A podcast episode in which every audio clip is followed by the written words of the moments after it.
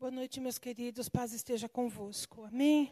Por favor, eu peço que você abra sua Bíblia no Evangelho de João, no capítulo 12.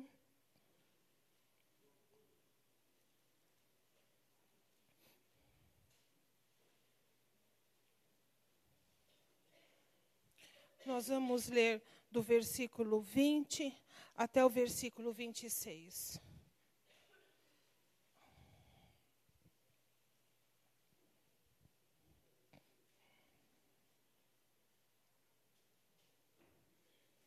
Enquanto vocês, nós estamos procurando na Bíblia, eu quero avisar a todos os presbíteros e pastores da igreja, a diretoria da igreja e seu conselho fiscal, e a todos os líderes de ministério, que nós vamos ter uma reunião muito importante no próximo sábado, às sete horas da noite, aqui na igreja. Por favor, a sua presença ela é indispensável. Se porventura você estiver impossibilitado, você precisa conversar, vir falar antes, porque nós vamos ter uma reunião muito importante, uma reunião muito promissora. Nós não podemos deixar que nenhum dos líderes da igreja estejam ausentes. Então, do, sábado, sete horas da noite. Muito obrigada. Todo mundo achou? Amém. Então, nós vamos ler. Entre os que tinham ido adorar a Deus na festa da Páscoa estavam alguns gregos. Eles se aproximaram de Filipe, que era de Betsaida da Galileia, com um pedido: Senhor, queremos ver Jesus. Filipe foi dizer a André e os dois juntos o disseram a Jesus. Jesus respondeu: Chegou a hora de ser glorificado o Filho do Homem. Digo-lhes verdadeiramente que se o grão de trigo não cair na terra e não morrer, continuará ele só, mas se morrer, dará muito fruto. Aquele que, me, aquele que ama a sua vida a perderá, ao passo que aquele que odeia a sua vida neste mundo a conservará para a vida eterna. Quem me serve precisa seguir-me, e onde eu estou, o meu servo também estará. Aquele que me serve, meu Pai o honrará. Amém, meus queridos? Amém. Nós estamos lendo palavras de Jesus que ele disse aquele, na, na, nesta situação vivida, um, estava muito próximo da morte dele.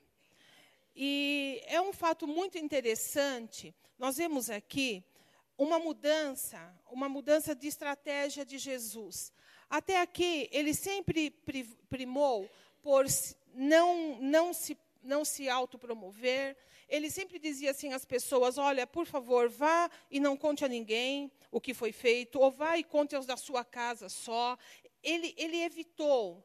Mas, quando chega nesta hora, quando um dos seus discípulos chega para ele e diz assim: Senhor, uh, algumas pessoas querem te ver, os gregos querem te ver. Gregos né, eram pessoas que haviam se convertido ao judaísmo, não sendo judeu, e estavam indo para adorar a Deus na festa da Páscoa, uma festa nacional em que toda a nação se reunia para fazer menção da saída do Egito. Quando eles falam isso a Jesus, Jesus muda o, o, o, totalmente o rumo dos acontecimentos até ali, e ele diz assim: de agora para frente, chegou a hora do Filho de Deus ser glorificado. Ou seja, está na iminência de publicamente, de uma maneira agora completamente aberta, eu me proclamar e eu dar fim à obra que eu vim realizar. Quando ele fala isso, logo em seguida, ele vai citar algumas coisas e ele vai misturar. Ele vai falar coisas concernentes a ele, coisas concernentes a pessoas que têm interesse em segui-lo. É, assim era o público que estava ouvindo, ouvindo Jesus, e assim somos nós nesta noite, que podemos entender de uma maneira talvez até muito melhor do que aqueles que ouviram esse discurso diretamente. Nós que estamos tantos anos depois, nós podemos entender esse discurso de uma maneira muito melhor. E Jesus vai falar a respeito de si mesmo, ele vai usar a seguinte parábola: ele vai dizer assim. Digo-lhes digo verdadeiramente, isso no versículo 24. Na minha tradução diz assim, na sua deve dizer assim: em verdade, em verdade vos digo. E nunca se esqueça disso. Sempre que na Bíblia nos evangelhos, você vê uma frase de Jesus que ele começa dizendo assim: Em verdade, em verdade eu te digo, preste atenção, porque ele está enfatizando um princípio, ele está enfatizando um conceito de grande importância na vida de qualquer um de nós. E nós estamos diante de uma declaração assim. E ele está dizendo: ponham atenção, não se esqueçam, prestem atenção. Eu estou falando para vocês uma coisa muito importante. É como você conversando com alguém, a pessoa está conversando normalmente, aí você pega e fala assim: preste atenção agora, porque o que eu vou te falar é de muita importância. E assim Jesus começou a dizer. E ele diz uma parábola, e ele fala assim: se o grão de trigo não cair na terra e não morrer, ele, ele vai continuar só. Mas se o grão de trigo cair na terra e morrer, ele dará muito fruto. E Jesus está aqui falando a respeito dele, ele está falando a respeito de si, da, da, sua vida. Quando ele fala assim, está chegando a hora do filho ser glorificado, é isso mesmo, era o tempo do, do término do ministério dele, quando ele ia se oferecer, ia dar a vida dele em favor de nós. E ele fala que ele é o grão de trigo. E, ele, e aquelas pessoas entendiam muito bem disso, como a gente também entende um pouco. A gente sabe muito bem, se você pega um grão de trigo, né, e, e, e se esse grão de trigo ele serve para semente, se você não colocá-lo na terra, terra, não cobrir essa terra, ele, ele não germina. Não germinando, ele não nasce um, um novo pé de trigo. Não nascendo um pé de trigo, não, não dá fruto. Jesus está dizendo exatamente isso. Eu sou assim, ele dizia. Eu vou morrer. Eu vou enfrentar isso. Mas se eu não fizer isso, eu não darei fruto e não dando fruto. Eu não, a, a razão da minha vinda, ela não tem por que existir. E a gente pensa nisso quando a gente olha para ele e entende o propósito da vinda e da vida dele. Queria que você lembrasse um pouquinho lá de Isaías, quando Isaías diz exatamente isso. Ele vai olhar o resultado da sua obra e ficará muito feliz ele vai ver o fruto do seu penoso trabalho e vai se alegrar. E era isso que ele estava querendo dizer. Eu tenho que morrer, eu tenho que, que, que, que me entregar para que eu possa gerar frutos. E os frutos que Jesus tanto se alegra, ou o fruto que ele tanto se alegra, é as pessoas que vão a Ele e são salvas por Ele. Nós sabemos muito bem disso.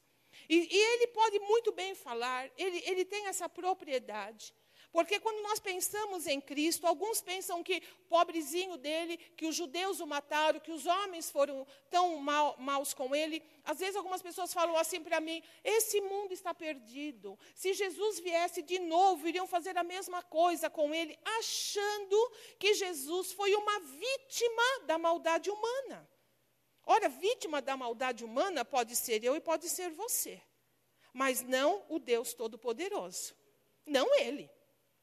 E por algumas vezes ele deixou isso tão claro. E ele disse assim: Ninguém me tira a minha vida. Eu espontaneamente dou. Jesus não foi, ele não foi assassinado, ele não foi morto na nossa concepção. Ele entregou-se para morrer. É completamente diferente. Ah, ninguém pode dizer, tiramos a vida dele. Não, ele deu a vida por nós. É isso que ele quer explicar com esse conceito do grão de trigo que morre, mas germina e depois vira um pé e dá fruto. Ele está querendo dizer com a vida dele. E ele pode fazer isso. Lembre um pouquinho quando a Bíblia vai dizer que ele, ele não tomou, ele não usou da prerrogativa de ser Deus, mas antes ele se esvaziou de si mesmo. Aí só depois ele tomou a forma humana e ele foi servo, e ele morreu morte, e ele morreu morte de cruz. É uma progressão. É, é, são etapas da vida dele, que ele passou para que pudesse de fato morrer e justificar a todos nós com sua morte. Ora, se nós pensarmos nele, porque foi que ele precisou se esvaziar? Meus irmãos, porque ele é Deus, ele precisou deixar de lado sua natureza, sua essência, para assumir um corpo como o nosso. Embora nunca deixou de ser Deus, viveu como homem. Sabe, um tempo eu tive que trabalhar com uma pessoa e ela era superior a mim. E ela ela, ela não teve as oportunidades que eu tive de estudar e ela tinha ah, poucos recursos nessa área. E ela precisava de mim bastante para fazer algumas coisas e etc. E isso não tinha problema. O problema começava quando ela tomava algumas decisões que eu tinha certeza que não ia dar certo, que não tinha lógica aquilo, que era só pensar um, de uma outra maneira, e ela não, não fazia, e eu falava, ai meu Deus, isso não vai dar, e dava errado, e etc. Eu voltava para casa e falava, ai, como é difícil você ter que obedecer alguém, não é assim? Que você sabe mais que a pessoa. Os adolescentes concordam comigo porque eles pensam que sabem mais que os pais. Por isso que às vezes o adolescente bate porta, fica inconformado e não consegue entender, porque todo adolescente sabe que sabe mais que o pai e que a mãe. E é duro, é duro a gente obedecer alguém que a gente sabe mais. E tem que obedecer. E se você trabalha, se você vive nesse mundo, muitas vezes você é colocado em situações assim. É verdade ou não? E você, dependendo do, do, lugar que você está, você tem mais aqui, ó, fechar a boca e fazer do jeito que a pessoa quer. Não tem o que fazer. Eu penso, a dar esse exemplo, eu imagino o que foi, como é que foi com Cristo, sendo Deus, Criador de todas as coisas, Todo-Poderoso, ter que dizer assim, de agora em diante eu vou viver como vivem os homens. Imagina isso. Sem perder aquela questão real dele ser Deus.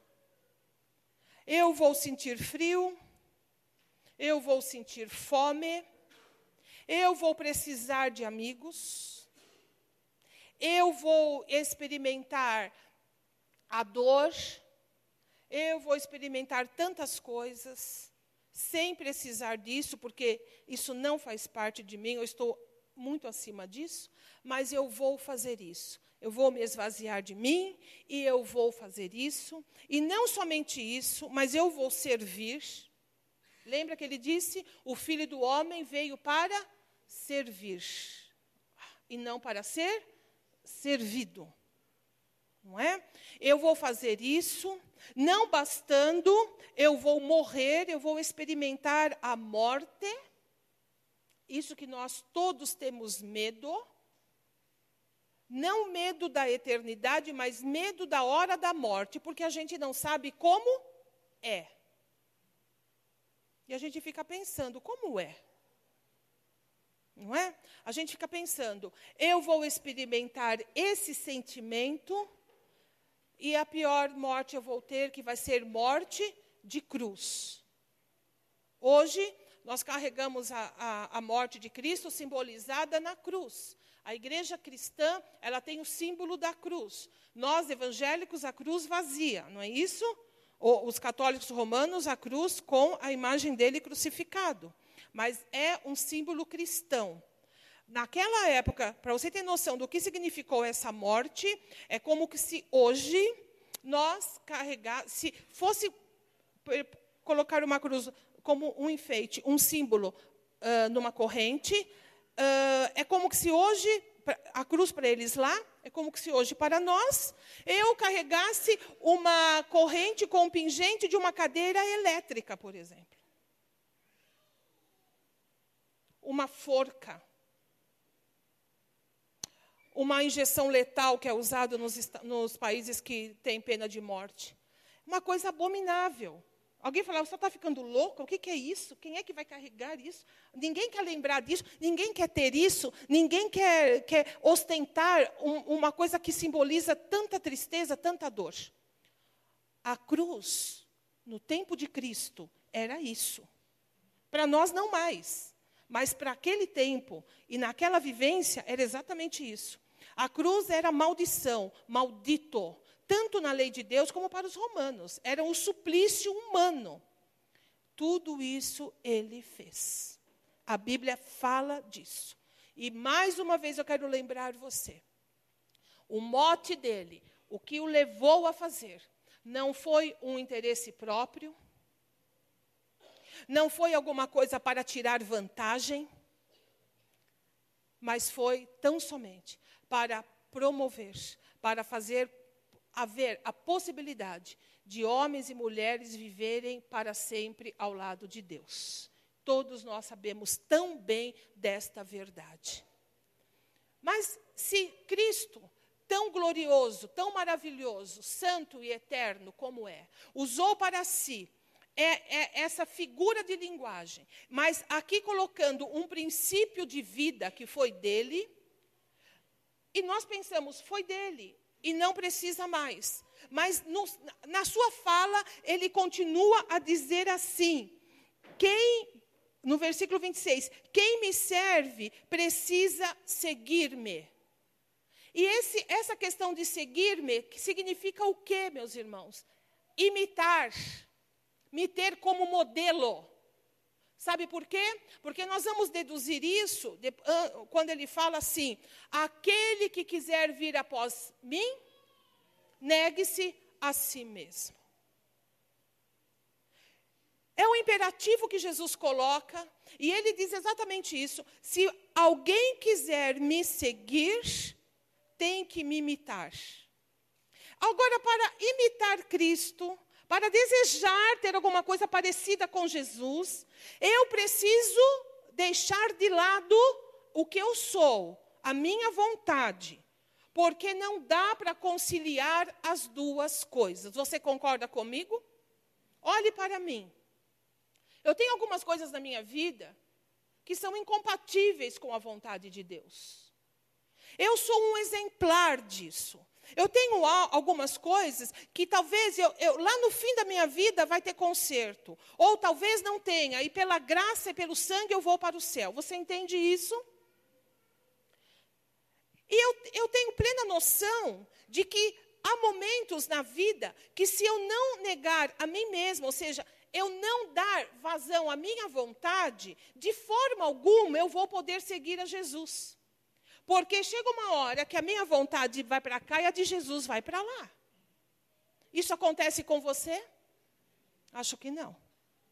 Quando eu olho daqui de cima vocês, vocês são tão lindinhos e tão perfeitos. Tão, olha, falta uma, a auréola até brilha. Alguns, se você procurar, tem um broto de asa nas costas, né? Tão lindo. Assim eu vejo vocês aqui. E talvez vocês me vejam assim também daqui, não é verdade?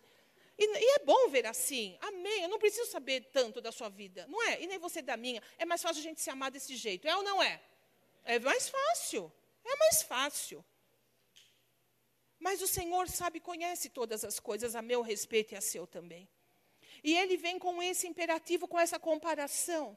Agora, uma pergunta eu quero fazer para você. Se essa parábola, se essa comparação que ele faz do grão de trigo serviu para ele, e se ele é o nosso modelo, o que você pensa? Essa parábola serve para mim e para você também?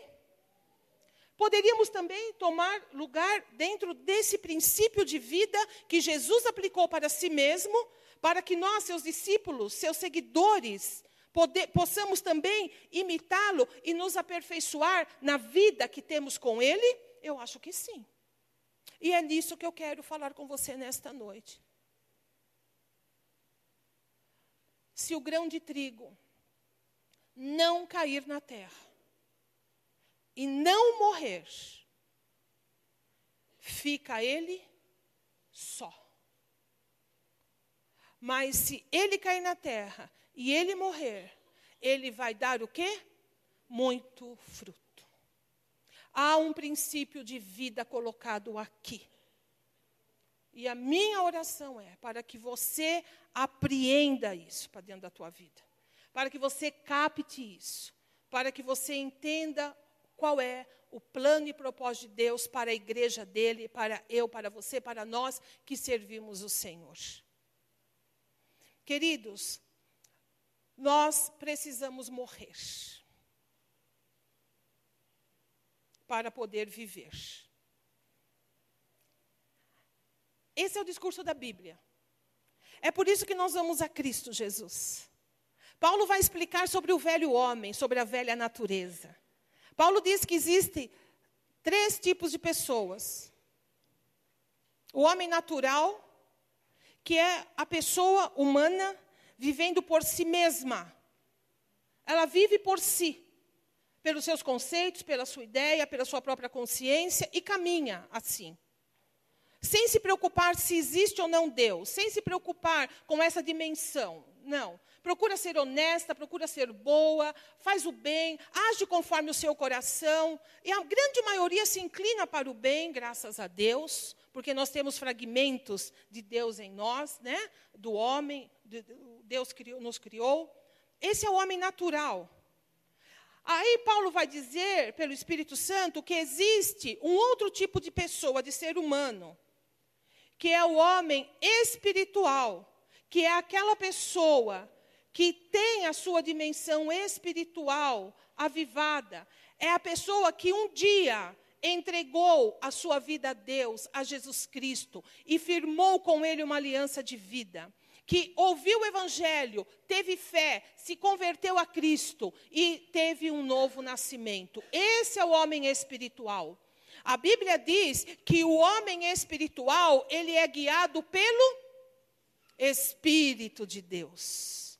É aquela, aquela ação dele dentro de nós, que me transforma, que me muda, que dia após dia vai aperfeiçoando alguma coisa dentro de mim, dentro de todas as falhas que eu trago como pessoa humana, como mulher natural é a mulher espiritual que vai sendo trabalhada e vai sendo fortalecida, de maneira que a espiritual fique mais forte que a natural e a coisa comece a acontecer.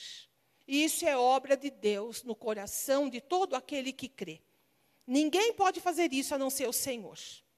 E existe o terceiro tipo de pessoa, que é, e Paulo diz, que é o homem Alguém sabe?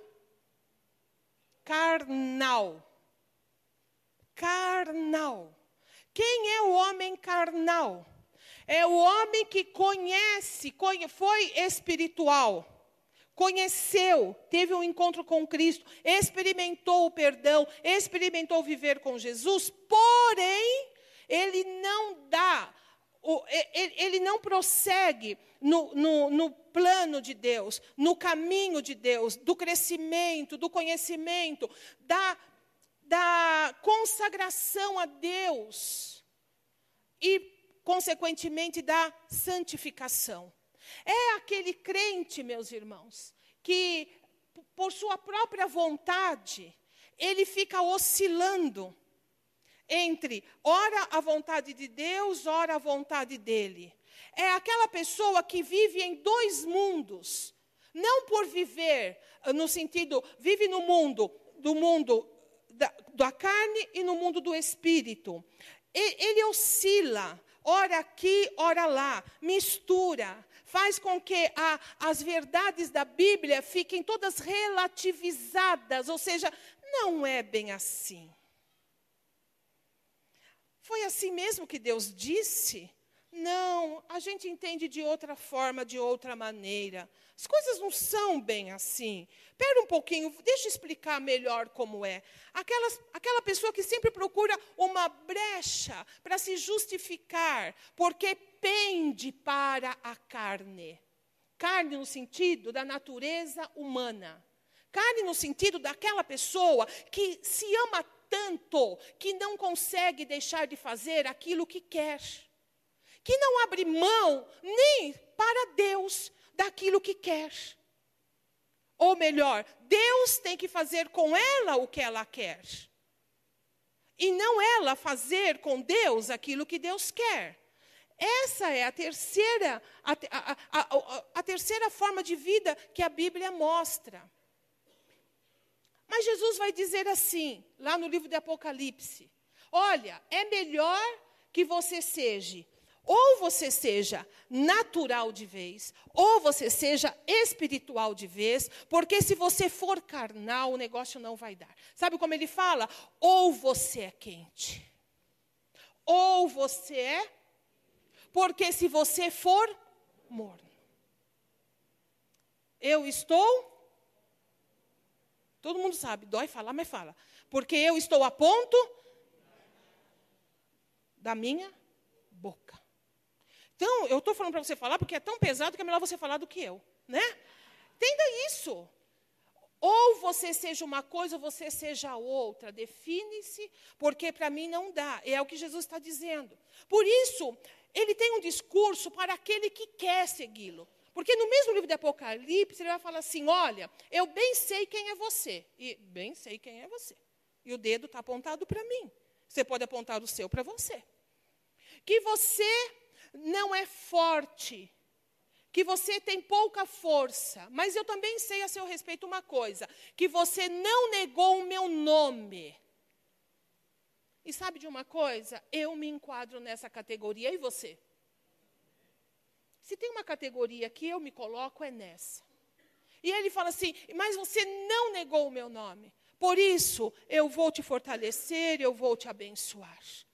Não pensemos nós que ser quente, não é? Que ser espiritual é um estágio enorme na vida, meus irmãos, que, oh, nunca vou chegar, oh, nunca vou alcançar. Não.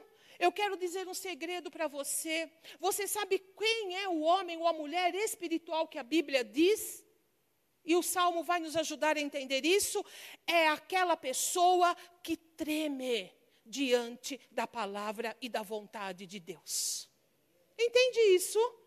Se você treme, se você fala, eu, eu quero tanto, Senhor, eu queria tanto, a gente até põe eu queria, eu queria tanto ser assim, eu, eu, eu desejo tanto ser mais, melhor, eu desejo tanto vencer a, a, minha própria natureza, eu desejo tanto, Senhor, como eu me arrependo, às vezes, de ter falado o que disse, de ter feito como eu fiz, Senhor, eu não consigo viver pecando, eu, não, eu, eu, eu peco, mas me traz angústia, como eu quero, como eu queria ser melhor quero que você entenda, é para esse coração que Deus olha. É para essa pessoa que Deus diz: este é espiritual, porque o espírito luta contra a carne. Há esperança para mim e para você. Há esperança, nem tudo está perdido. Porque se eu ainda me arrependo, se eu choro, se eu lamento, se ninguém precisa chegar para mim e falar, está vendo? Foi você que fez. Mas se eu falo, Deus, está vendo? Fui eu que fiz. Eu estou tão triste por isso. Eu poderia ter feito de outra forma. De... Por que é que eu fui fazer? Por que, que eu desobedeci o Senhor? Por que, que eu não fiz como eu poderia ter feito? Se você é, faz esse tipo de comentário, há grande esperança para você se o pecado pesa na sua vida, se você se sente desconfortável com ele, você já pôs um sapato apertado? Ou só eu? É? Eu calço 40, todo mundo sabe disso? Quando eu era adolescente, não existia essa numeração para mulher. Hoje, ainda uma sortuda existe, mas não existe. Eu sei o que é sapato apertado. Do pé ficar assim. E sabe, e ninguém sabe. Você está ali com o sapato apertado, doendo o teu pé, desconfortável, mas você está lá fazendo o que precisa, ninguém vai falar, oh, ninguém sabe disso. Se você tem, sabe, essa coisa com o pecado, ele está na sua vida, é, é, ou, ou, ele aparece, você pratica, ou coisa, mas aquilo te, te dói que nem um sapato apertado que você não vê a hora de tirar do pé e jogar longe por a sua vaiana velha, surrada, horrorosa, né? Mas eu prefiro isso a ficar com esse sapato lindo, maravilhoso. Se o pecado faz você se entristecer, se envergonhar, se você chega aqui na igreja e às vezes você fala, Deus, eu não posso nem olhar, por, eu não posso nem cantar, Senhor, eu estou tão mal. Olha, agradeça a Deus, se ajoelhe e fala, Deus, obrigado, porque o teu Espírito Santo está em mim. Porque se o pecado me entristece, significa que eu tenho vida em Deus. Porque as pessoas que não têm Deus, o pecado não as entristece, elas não têm sensibilidade, elas não sentem, meus irmãos.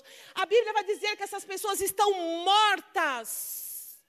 Efésios vai dizer isso. Estão mortos em seus delitos, em seus pecados. Elas estão apartadas, elas não têm a dimensão espiritual. Elas estão fadadas à perdição eterna.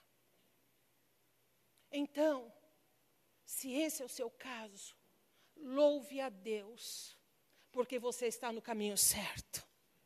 Porque o pecado tem que fazer você chorar. O pecado tem que me envergonhar. O pecado tem que fazer eu andar de olho baixo na presença de Deus, até eu ir a Ele pedir perdão. E sabe, isso é uma marca do cristão. É uma marca do homem espiritual. A Bíblia diz assim: o Filho de Deus, ou seja, aquela pessoa que foi gerada em Deus, que teve um novo nascimento, que entregou sua vida a Cristo e foi transformada pelo poder de Deus, esta pessoa não vive na prática do pecado. Não vive na prática. Peca, mas não vive praticando. Como isso? Assim, simples assim. Infelizmente, infelizmente nós pecamos. Pecamos ou não?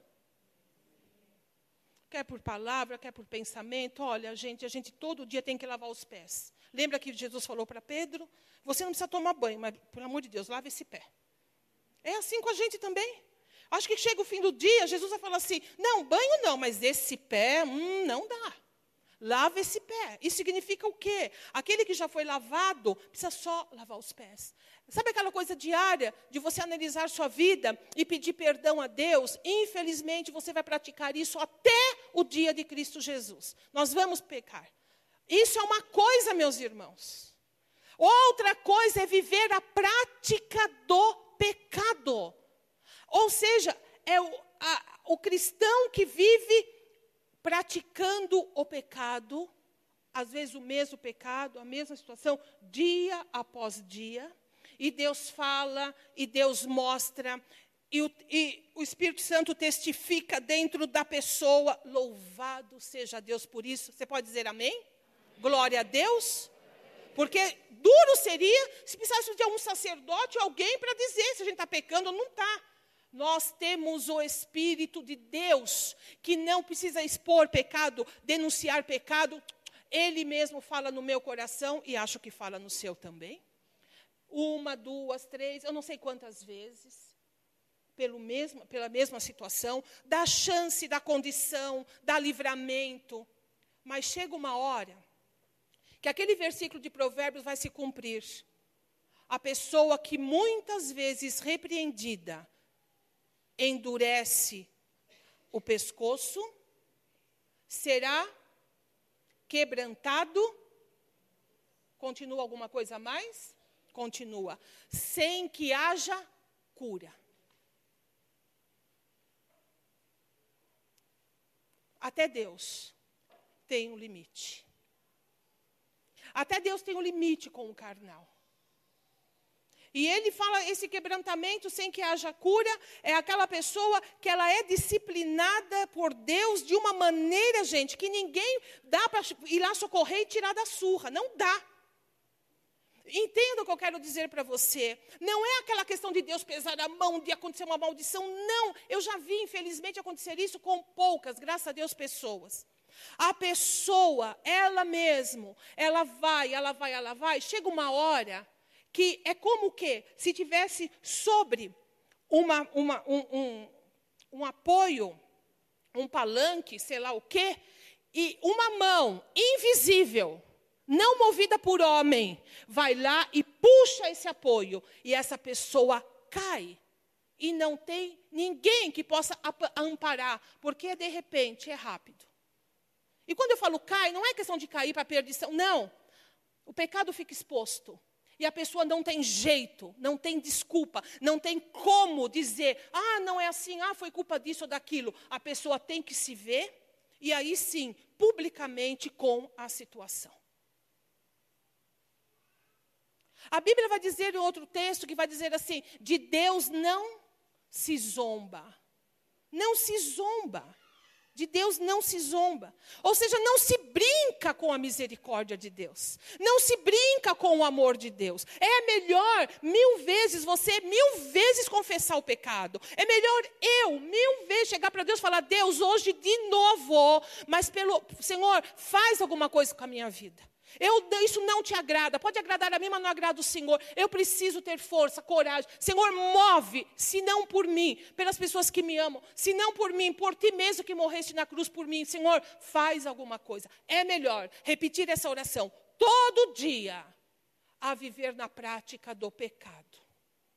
É melhor buscar em Deus uma maneira, mesmo contrária à vontade, de mudar, de se transformar do que nós cairmos nas mãos do Deus vivo. Temos que entender estas coisas. Tudo isso para dizer para você que é por isso que Jesus Cristo diz assim: aquele que me segue, negue-se a si próprio. Porque na negação de nós está a nossa redenção. Na nossa negação está a nossa vida. É o contrário. É o contrário da natureza humana. Porque pela natureza humana, quanto mais você faz segundo aquilo que você quer, mais você pode pensar que vai progredir. Não é assim que a gente aprende? Não é assim que aqueles que não temem a Deus vivem? É desse jeito. Faço o que eu quero, do meu jeito, da minha maneira, achando que com isso é viver. Você já não escutou alguém falar assim? Ai, você fica perdendo o seu tempo, vai viver a vida. Vai viver. Fica aí na porta da igreja, cuidando dos outros, vai viver a vida. Fica sentado aqui, fica aí nessa mesa de som, domingo após domingo, fazendo. Vai viver a vida, tão bonito, tão jovem. Para você. Ai, moça, sai da igreja. Ai, fica atrás de marido, de filho. Vai, vai viver a vida. Ai, fica aí atrás de esposa, família. Ai, meu amigo, tem tanta coisa boa aí fora que você pode estar tá desfrutando e não está. Não é assim a vida. Não é dessa forma. Ai, vai depender do dinheiro, do salário. Olha, tem um jeito melhor que você vai ganhar muito mais dinheiro. E muito menos tempo de trabalho. Quem vai ficar aí, que nem peão, ganhando pouco? Quem vem para cá? Você já escutou coisas parecidas com isso? Porque é assim que a sociedade pensa. Eles pensam que a vida é isso é fazer o que quer, do jeito que quer. Mas Jesus vai dizer para mim e para você que a vida não é isso. É o contrário. A vida é não fazer o que se quer. A vida é não estar por si mesmo. A vida é morrer. É dobrar a vontade para a vontade de Deus. Você pode entender isso? E ele vai falar assim: se você, se eu, se nós, que podemos ser também o grão de trigo, se a gente não morrer, nós vamos ficar sós. Quando Jesus foi crucificado, e um pouquinho antes, eu quero ir um pouco antes, você vai se lembrar que ele foi orar no jardim e ele disse a três discípulos mais íntimos dele: ele falou assim, venham comigo, fiquem aqui, eu vou me adiantar um pouquinho só, eu vou até ali, por favor, fiquem comigo, orem comigo. Ele, alguns passos, eu imagino, ele vai e ele fica ali. Quando ele volta, ele falou assim: Puxa vida, vocês não puderam me fazer companhia, vigiar, orar comigo, nem por uma hora. Porque os discípulos estavam cochilando, estavam meio que dormindo, meio lá ou seja, a dor dele não era a dor dos discípulos. Mas ele pediu, ele precisava. Ele precisava de apoio humano. Ele era homem e ele precisava saber que um semelhante estava ali, dividindo com ele aquele momento. Depois disso, lá na cruz, ele está lá. Em todo o seu ministério, em toda a sua vida terrena, 33 anos. Ele nunca se sentiu só. Presta atenção nisso.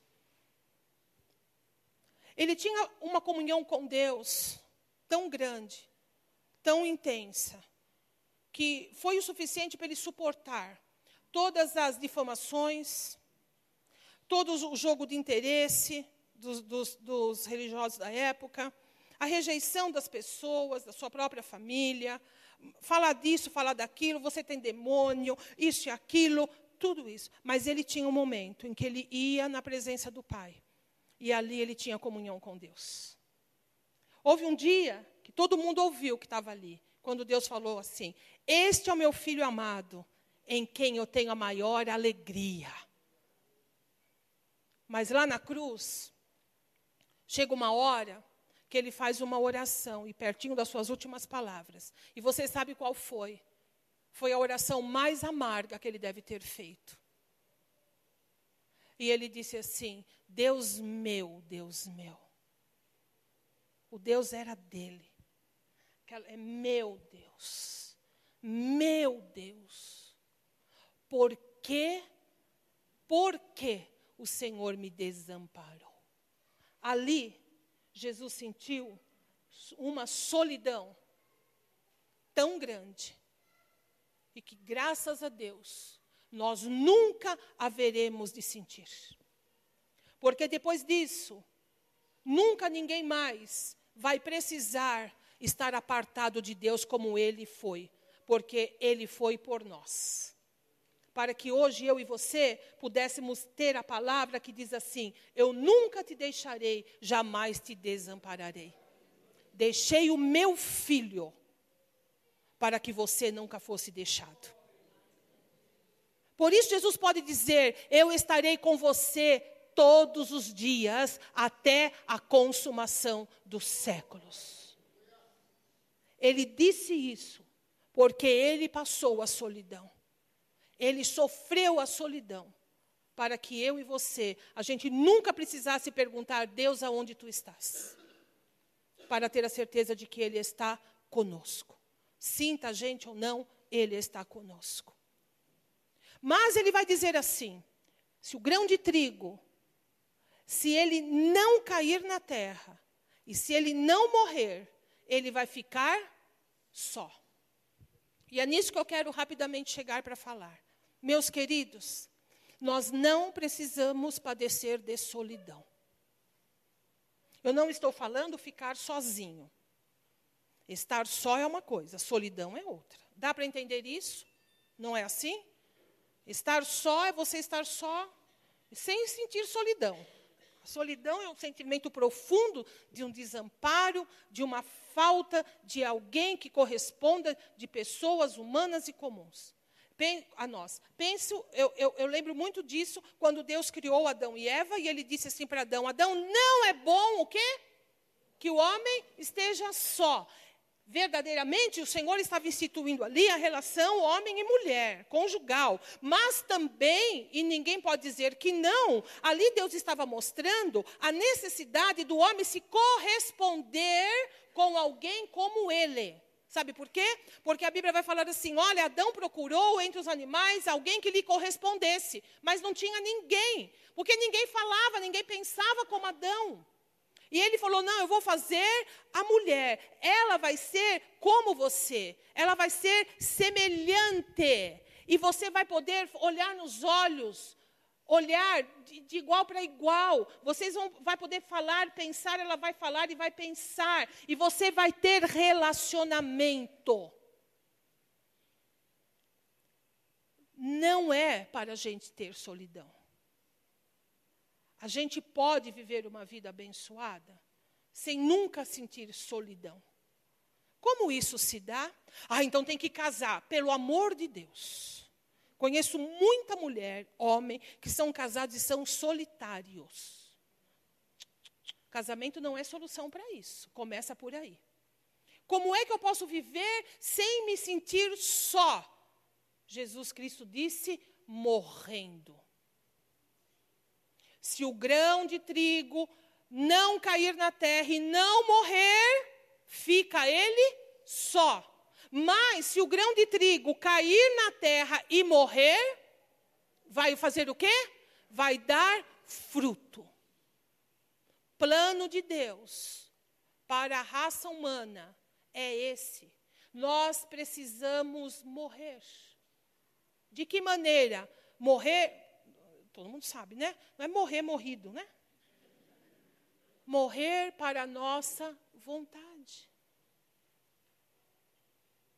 Morrer para as nossas convicções, para as nossas paixões, para as nossas ideias, para aquilo que a gente acha que é.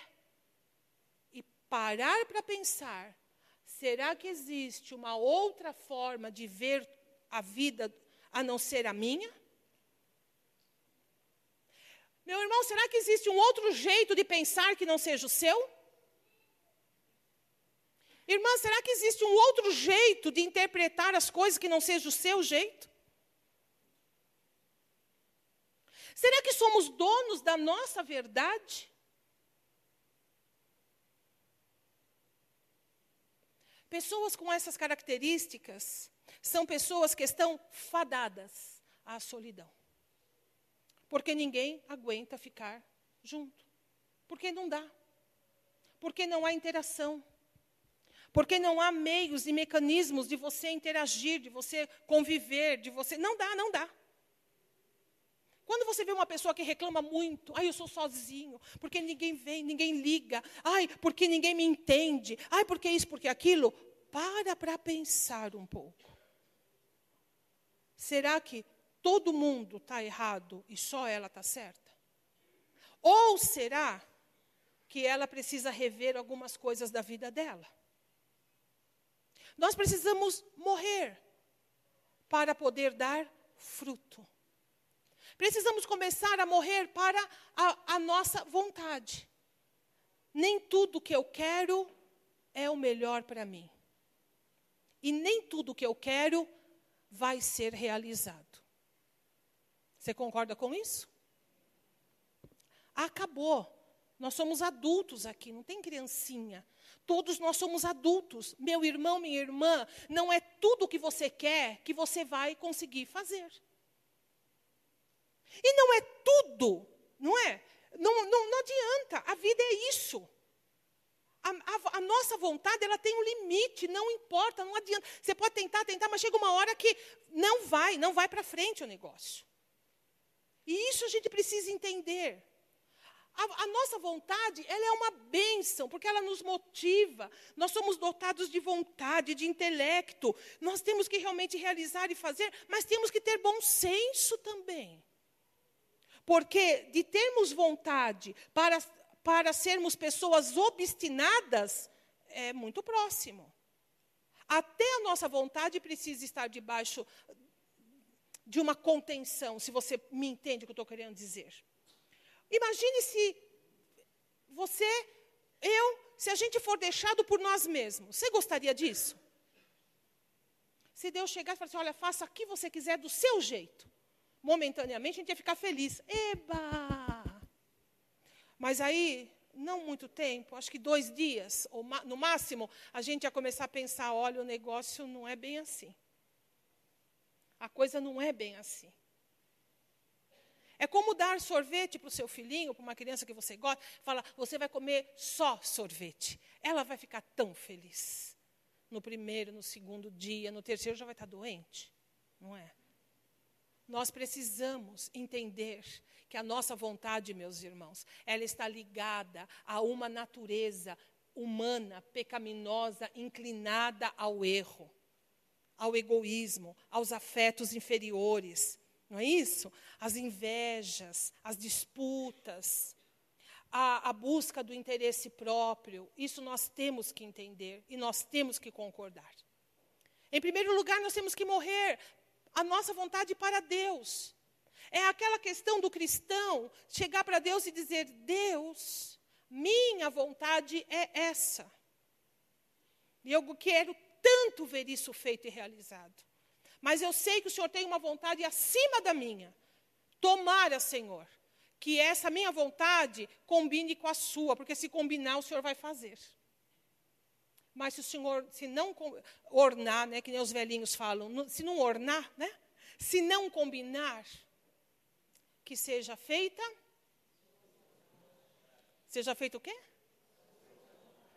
Vocês estão falando assim, ó, porque a gente realmente gostaria que seja feita, então, do meu jeitinho, Senhor. Seja feita a minha vontade e abençoa a minha vontade. Mas Jesus fez essa oração. Ele sabia o que ia passar, ele sabia tudo isso, e ele disse: Senhor, por favor, se for possível, passa, mas se não for, não tem jeito, o Senhor faça como o Senhor quiser. Se a gente consegue fazer isso, a vida fica mais fácil para nós. Nós vamos ter direção, nós vamos ter consolo, nós vamos chegar e falar assim: ah, se não, não foi porque não era para ser mesmo, porque Deus sabe o que faz com a minha vida. Isso não é bom, meus irmãos? Ah, não deu, não deu, Deus tem outra coisa, não era isso. Louvado seja Deus. E depois, aí a gente não fica só, porque Deus vai estar com a gente. O Senhor vai estar dando graça, dirigindo a nossa vida. E segunda coisa, a gente precisa morrer em favor de outras pessoas. Em favor de pessoas que conosco formam o nosso cotidiano. A gente às vezes precisa morrer para aquele motorista que deu uma fechada na gente. Hoje de manhã a gente está vindo para cá e um motorista entrou correndo e tal, não sei o quê, e o pastor ficou meio assim. Eu falei, pelo amor de Deus, deixa ele entrar, porque é capaz ele sentar na igreja ainda. A gente chega lá de manhã, ele está sentado lá. não é assim? Melhor deixar. Não que ele fez, ele ficou, mas falei, deixa, pelo amor, deixa ele entrar, porque assim, pelo menos, se chegar lá na igreja, não, né, não vai ter problema. Morrer um pouquinho para aquele motorista que te deu uma fechada no trânsito.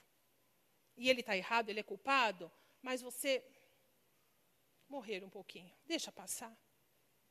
Morrer um pouco para aquele amigo de trabalho, aquela pessoa que trabalha com você, que é chata, que é intransigente, quer puxar teu tapete, aquelas coisas. Morra um pouco. Morra um pouco. Deixa fazer. Eu tenho um pastor que ele brincava, ele falava assim, que as pessoas que se opunham a ele, ele falava assim: Puxa, você já me prejudicou tanto, mas você quer que eu deito? Você quer pisar no meu pescoço? Porque se você quiser, eu deito e você pisa. É, é, é, é faz bem para você isso? E a gente ria com essa piada dele. Obviamente que não é isso, mas releva. Morra um pouco. Ah, mas não concordou comigo. Morra um pouco. Morra. Não concordou, paciência. Todo mundo tem direito de pensar. Tem ou não tem? Tem. E porque a pessoa não concordou com você, ela é sua inimiga? Não. Não não fez do meu jeito, não fez como eu queria. Não. Nós temos que morrer um pouco, deixar com que essa vontade, essa questão né, de, de prevalecer, ela fique um pouquinho mais, ah, menos alta, e a gente possa dar lugar a essa morte que traz vida. Podemos ser pessoas tratáveis, pessoas acessíveis, Pessoas que possam ter um pouquinho mais de largueza para conversar com o outro, sem necessariamente concordar, porque não é essa a questão. A questão não é concordar, abrir mão de você, do que você pensa pelo outro. A questão é entender, analisar e ponderar. Vale a pena por esta pessoa, por este relacionamento, dentro desta situação, vale a pena eu abrir mão? Certamente Deus vai colocar no seu coração. Deus vai mostrar para você. Meu querido, é a questão se você tem filhos adolescentes, é morrer um pouco, é olhar a vida do ponto de vista do outro. Então, pai de filho adolescente, coloca-se lá no seu trono dos seus 40, 50 anos, né? esqueceu a sua adolescência, que não, né, já não existe mais, e ele foi perfeito na adolescência. E aí fica lá falando com o filho, num discurso de uma cabeça de uma pessoa adulta com um adolescente. Não. Pai e mãe, isso é a chave para o desastre, para a não comunicação, para as birras, para, as discórdias. Entenda o mundo do seu filho, para que você possa entender como é que ele pensa, como é que ele avalia as coisas. Para a partir daí você poder argumentar, você poder falar, você poder explicar, para que ele possa entender. Se não entender, é não e pronto. Entende isso? Mas dificilmente chega nisso, se a gente entende. É a mesma coisa da esposa. Irmã, o mundo não é feminino. O mundo não é. Entender o outro lado é muito bom. O esposo, a mesma coisa o homem, a mulher, todos nós. Morrer significa a gente ter a humildade de poder olhar para o outro e pensar assim: espera um pouquinho, essa pessoa, ela está falando alguma coisa que eu devo levar em conta. Não faz sentido para mim, mas eu vou, por respeito, levar em conta. Não é à toa que a Bíblia diz assim: sejam prontos para e tardios para.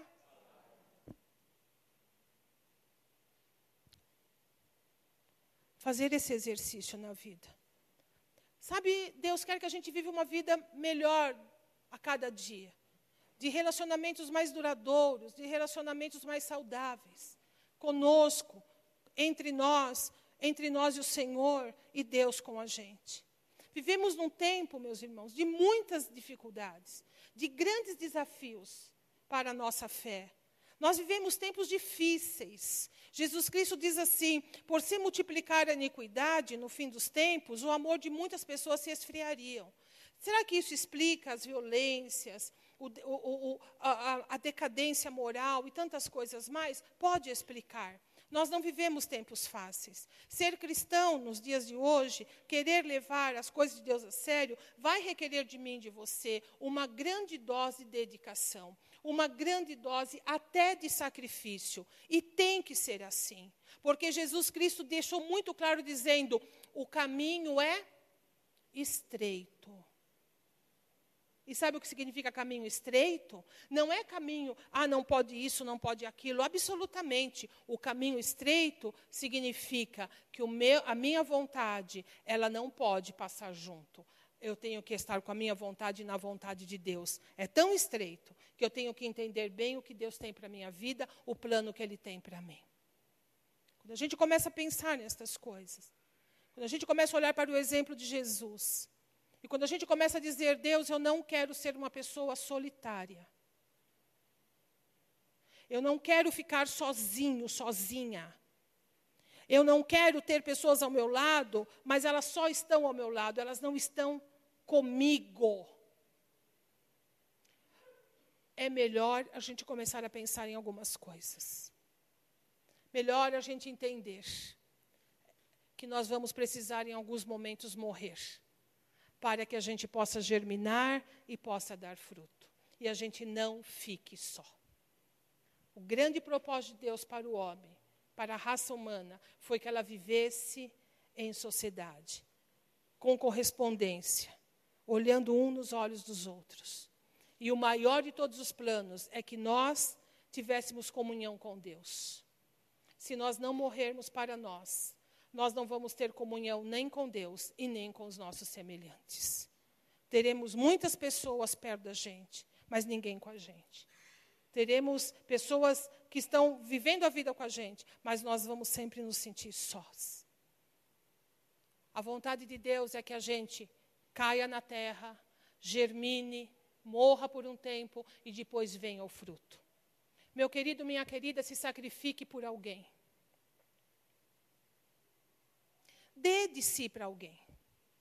Coloque, como a Bíblia diz, tenha em mente aquilo que é seu. Mas a Bíblia não para aí. Ela diz assim, ela diz assim: tenha em mente aquilo que é seu, mas também aquilo que é do próximo. Tenha um foco mais aberto. Ah, mas vai me atrapalhar, ah, mas isso, mais aquilo. Lembra disso. Você quer ficar rodeado de pessoas, você quer ter relacionamentos, você quer ser correspondido, correspondida, você precisa morrer um pouco, precisa se dar. Essa é a fórmula, porque o fruto vem, meus queridos. Certamente vem, porque essa é a palavra de Deus. E Jesus fala assim: se alguém quiser ganhar a sua vida, vai perder a vida. No sentido de não vai fazer aquilo que quer, mas vai ganhar muito com isso. Esse é o plano que Deus tem para nós. É isso que Deus deseja de todo o coração. Pelo menos para mim nesta noite e sei que para você também. Nós somos humanos, nós somos tão falhos. E eu queria terminar perguntando para você, numa, num, numa hipótese de 100%, quanto do seu coração está disposto, dispo, no, dentro do seu coração, qual é o espaço que você tem, que você diz, esse espaço eu quero preencher com a vontade de Deus para a minha vida. Eu quero fazer o que Deus quer. Eu quero dizer uma coisa para você. Se você tiver 1% disso, há muita esperança para você. Mas eu sei que há muito mais que 1%. Eu tenho certeza disso. E é nisso que nós temos, que nós podemos nos apegar em Deus, que Ele fará de nós as pessoas que um dia Ele idealizou fazer. Aquele que começou a boa obra na nossa vida, Ele é fiel para concluí-la até o dia de Cristo Jesus. Que Deus começou, Ele quer terminar na minha e na sua vida, porque Deus não é Deus de trabalho inconcluso. Deus começa e termina. Não vamos desanimar. Há esperança para nós. Nós podemos ser crentes muito melhores do que nós somos hoje. A, no, a, tendência é nós amarmos a Jesus cada vez mais, porque é o Senhor que acrescenta estas coisas. E eu tenho certeza que no seu coração há muito espaço, há muito espaço para Deus. E esse espaço vai sendo aumentado cada vez mais. Amém? Você pode ficar de pé, por favor?